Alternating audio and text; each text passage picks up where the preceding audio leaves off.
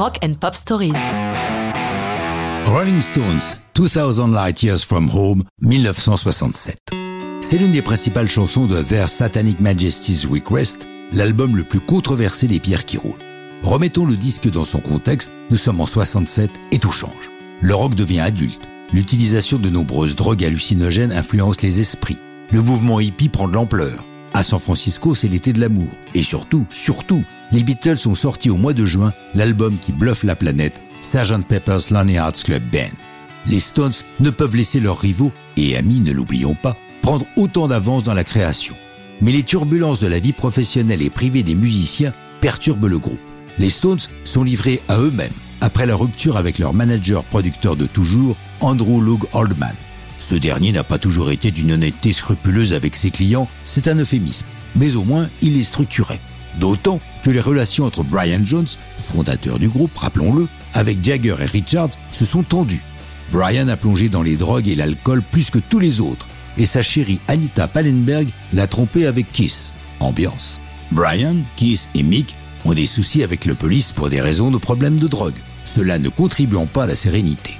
Brian n'est pas chaud pour cet album expérimental, lui le puriste du blues, mais il va pourtant prendre une part importante dans sa conception. Entre juillet et septembre 67, les séances sont chaotiques.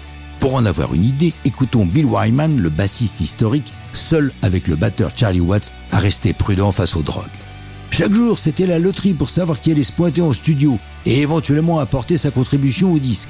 Kiss arrivait avec une dizaine de personnes, Ryan et Mick aussi, toute une cour de petites amies et de potes. Je détestais ça. Andrew n'était plus là, j'avais envie de partir, écrit-il dans son autobiographie Running with the Stones.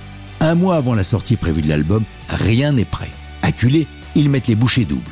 Mick a l'idée de 2000 Light Years from Home durant son bref séjour en prison, l'exploration spatiale étant alors un sujet d'actualité.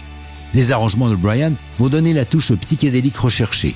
Lui qui adore expérimenter utilise là deux synthétiseurs primitifs, le theremin et le mellotron, combinés à des effets d'écho surprenants. 2000 Light Years from Home est publié en single début décembre 67, face B de l'autre titre fort de l'album, She's a Rainbow. L'accueil réservé à la chanson et à l'album sont plus que mitigés. Richards avouera quelques années plus tard The album was a load of crap. 2000 Light Years from Home étant l'une des seules échappant à ce jugement sévère. Le groupe ne jouera plus cette chanson sur scène avant 89, le temps ayant adouci les jugements et réévalué la qualité de la chanson et de l'album. Mais ça, c'est une autre histoire de rock'n'roll.